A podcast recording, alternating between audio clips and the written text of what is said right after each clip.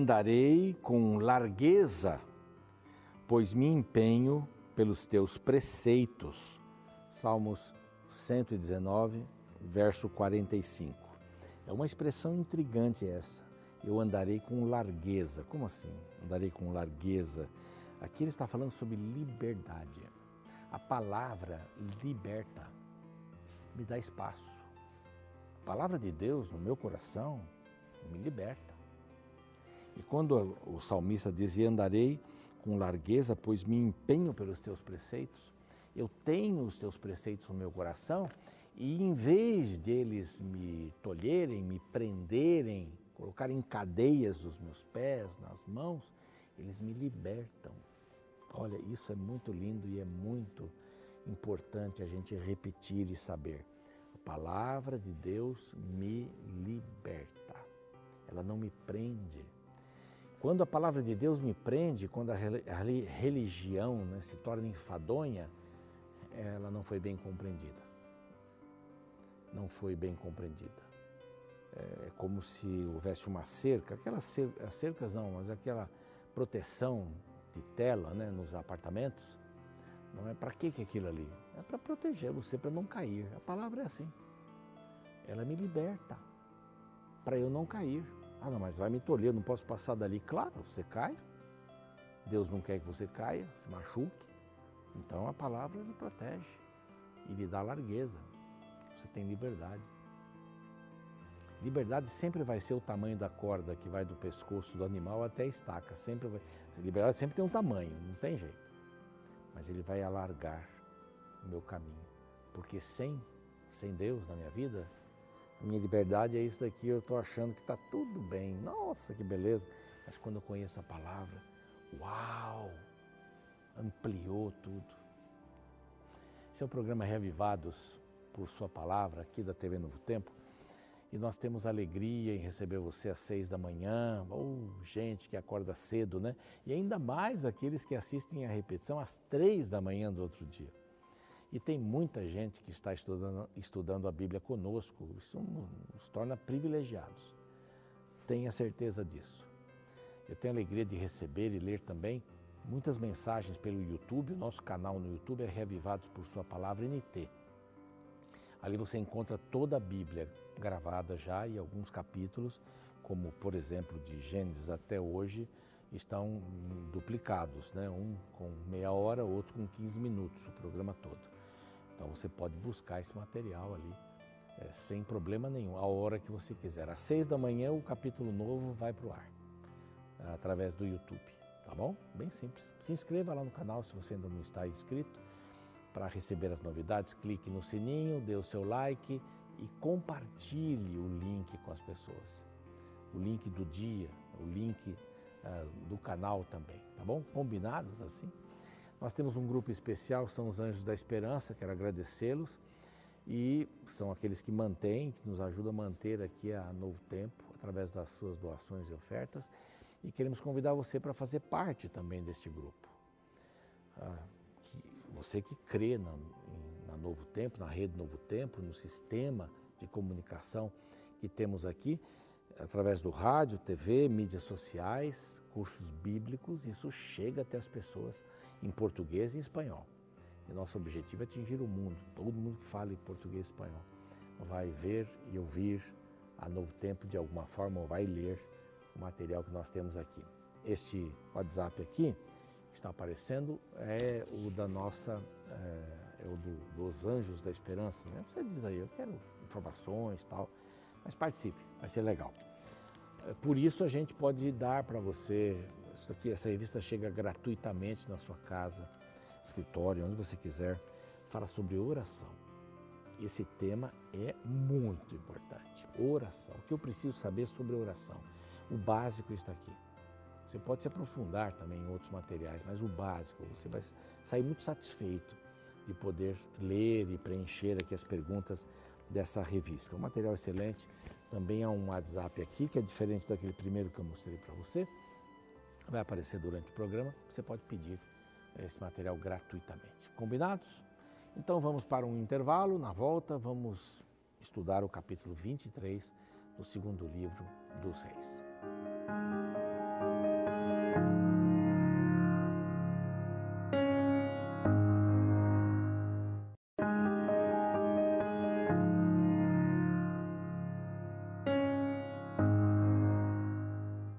Voltamos com o seu programa Reavivados por Sua Palavra, aqui da TV Novo Tempo, com muita alegria, estudando a palavra de Deus. Já demos aí um versinho no começo para a gente dar uma pequena meditada, alguns anúncios, os cursos, e agora nós vamos para o capítulo 23. O livro de Reis conta essa história até a queda dos dois reinos, não é? O primeiro reino já foi, Israel, 722. Agora aí pelo ano 600 nós vamos ter a queda através da Babilônia, também uh, de Judá. Tem que parar para pensar um pouco se é Judá ou Israel, que é muita informação aqui, né, para gente.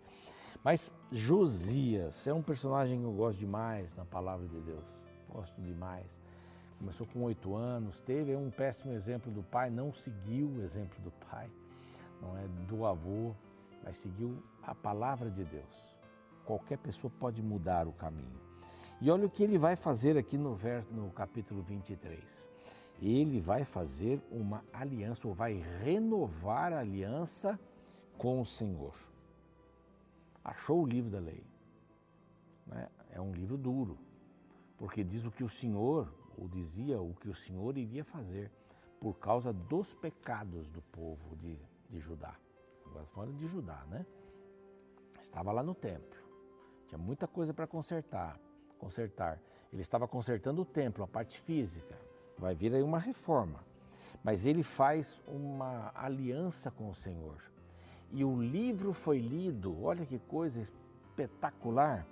Aqui diz que ele chamou, os, deu uma ordem, né? Chamou todos os anciãos de Judá, todos os anciãos de Judá, veio gente viajando de longe todos os anciãos de Jerusalém que se juntassem a ele. O rei subiu à casa do Senhor, verso 2, com ele todos os homens de Judá, todos os moradores de Jerusalém, os sacerdotes, os profetas e todo o povo, do menor até o maior. Sabe o que ele fez? Leu diante deles todas as palavras do livro da aliança, é o livro da aliança, né? Que fora encontrado na casa do Senhor.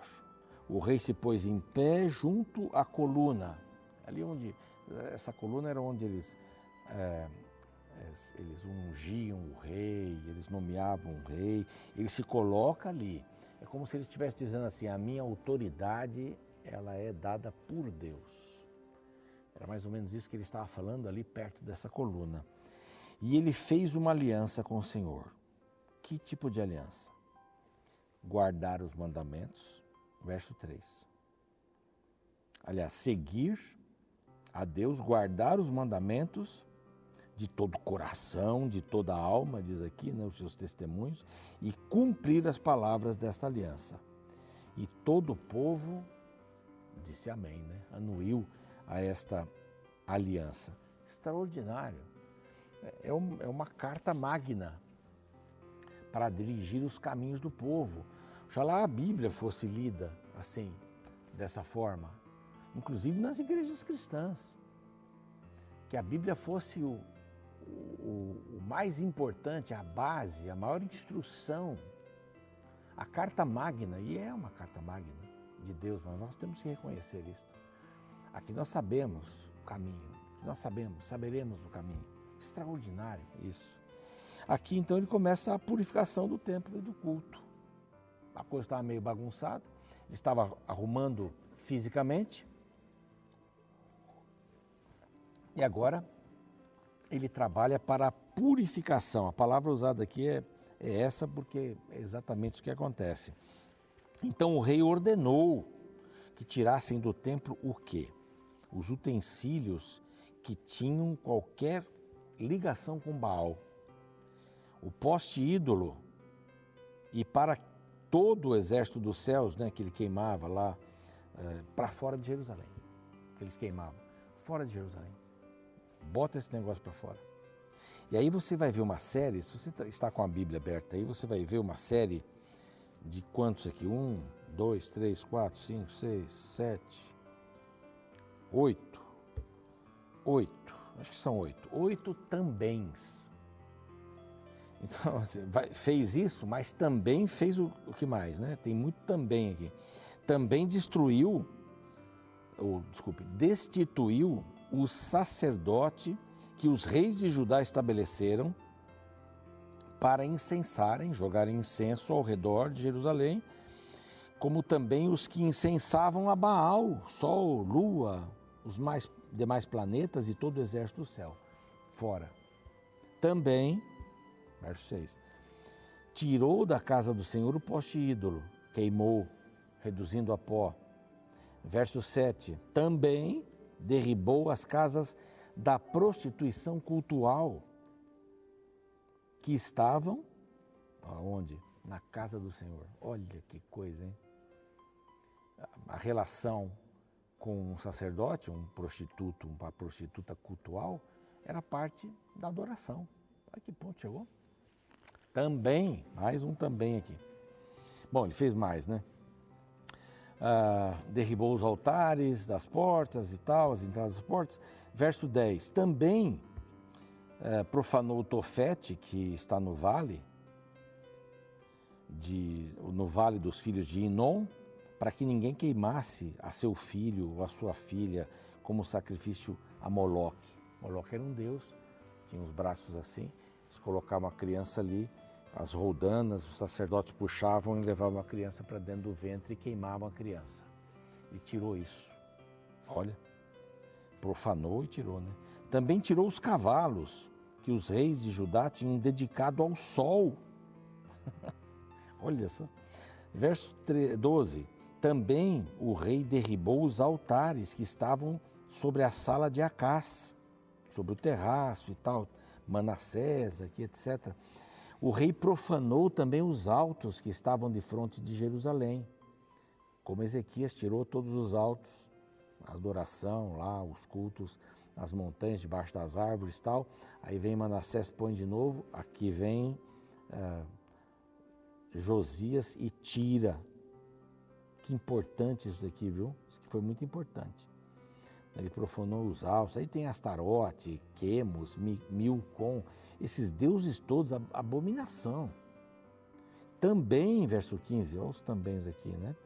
O altar que estava em Betel, Betel se tornou uma cidade antro da idolatria. E o alto que fez Jeroboão, filho de Nebate. Olhando Josias ao seu redor, viu sepulturas que estavam ali no monte.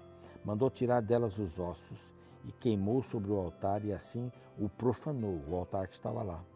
Então perguntou: Que monumento é esse que vejo? Responderam os homens da cidade: É a sepultura do homem de Deus que veio de Judá, pregoou estas coisas e fizeste que fizeste contra o altar de, de Betel. Josias então disse: Bom, deixai-o estar, ninguém mexa nos seus ossos. É o profeta que, que acabou profetizando isso tudo que ele estava fazendo. Verso é, 19: Também tirou Josias todos os santuários dos altos que havia na cidade de Samaria. Ele vai até Samaria aqui e matou todos os sacerdotes dos altos que havia ali sobre os altares, queimou os ossos humanos sobre eles. Depois voltou para Jerusalém. Ele foi até Samaria mexer com uma coisa aí, né? Bom, deu ordem o rei a todo o povo, dizendo celebrar a Páscoa. Puxa, quanto tempo a Páscoa não era celebrada? Ele voltou a celebrar a Páscoa, que era um, um símbolo do quê? Da libertação. Libertação libertação do Egito, libertação do pecado, libertação da escuridão e tudo mais. Ele aboliu, olha só, verso é, 24: aboliu Josias também os médiums, feiticeiros, os ídolos do lar, os ídolos de todas as abominações. O verso 25 é muito lindo, diz aqui: Antes dele não houve rei que lhe fosse semelhante. Verso 25 que se convertesse ao Senhor de todo o coração e de toda a alma e de todas as suas forças, segundo toda a lei de Moisés, e depois dele nunca se levantou outro igual. Olha que declaração extraordinária. Quem está escrevendo aqui, escreveu passado e estava escrevendo ainda mais dois capítulos aqui, o futuro. Os próximos reis que entram aqui, né? O Jeoacás, Joaquim, Joaquim e Zedequias. Aí termina essa série de reis de, de Judá. Não houve antes nem depois alguém tão fiel a Deus quanto ele. Então disse o Senhor: também a Judá removerei de diante de mim, como, como removi Israel. Rejeitarei essa cidade. Eu disse que meu nome deveria estar no templo, mas durante todo esse período não. Mas por causa da sua fidelidade, a, a profetisa Uda já tinha dito, né? Você não vai ver isso, tá? Você foi fiel, você não vai ver isso. Aqui vem então a morte dele, né? Nos dias de Josias subiu o faraó Neco contra o rei da Síria, Rio Eufrates, e tendo saído contra ele o rei Josias, Neco o matou. Neco o matou. E aí, no seu lugar, vem Jeoacás, Jeoacás como rei. O reinado de Jeoacás demorou três meses só, três meses, três meses. E elegeram o novo rei, Eliakim, que também foi mudado o nome para Jeoaquim, ali. Uh, Jeoaquim deu aquela prata, ouro impostos a Faraó para Faraó deixá-lo mais calmo e eles ficaram mais tranquilos. Vem Jeoaquim, ficou 11 anos, tinha 25 anos de idade e reinou e fez o que era mal diante do Senhor. Aí, aí não tem ninguém mais que faça bem diante do Senhor. Então, é esse, esse capítulo tão lindo, né? De alguém que estava com o coração ligado a Deus. Se é para tirar, vamos tirar. Não, não vou manter nada aqui que não seja do Senhor.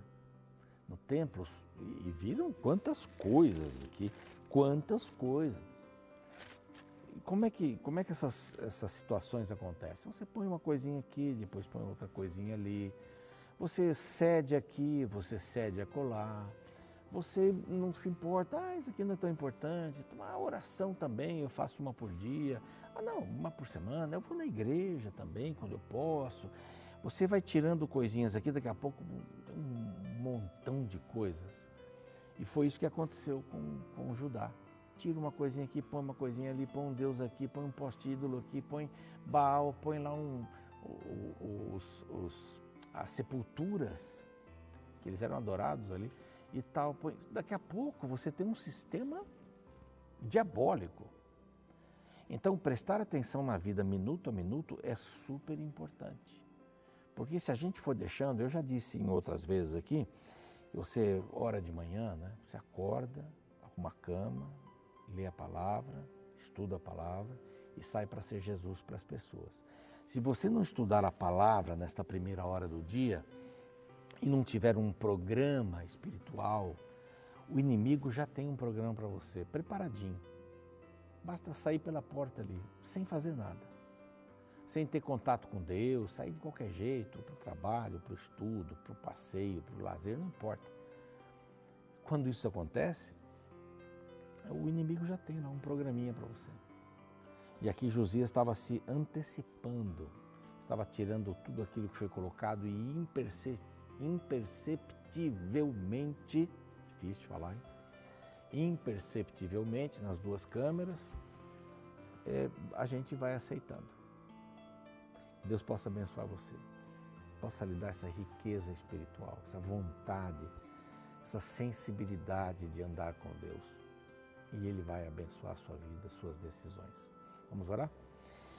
Pai amado, nós te agradecemos pela bênção da vida, pela bênção que temos de, de Jesus ser o nosso Salvador, deu a vida por nós, pelas histórias bíblicas e por essa bonita história de Josias, esse rei que antes e depois dele ninguém foi semelhante.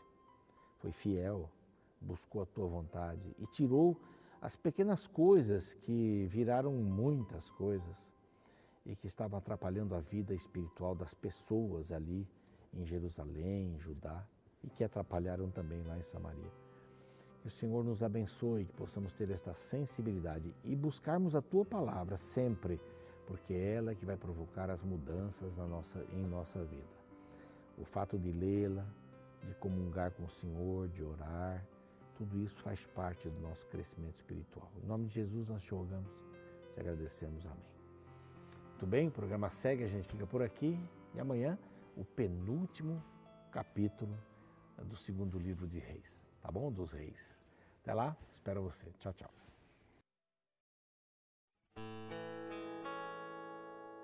Um dos momentos mais importantes do casamento é quando há a troca de alianças. Porém, muito mais que um simples ornamento, a aliança representa algo mais profundo. Se voltando para a antiguidade, aproximadamente 5 mil anos atrás, os egípcios foram conhecidos como os primeiros a trocarem os anéis de amor.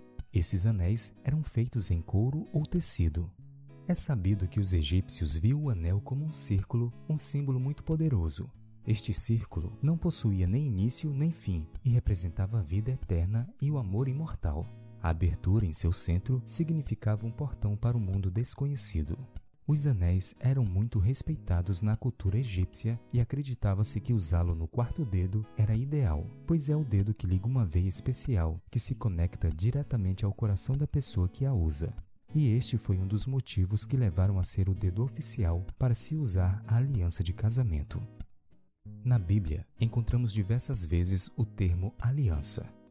A palavra para aliança no Antigo Testamento vem do termo hebraico berit, cujo significado é pacto.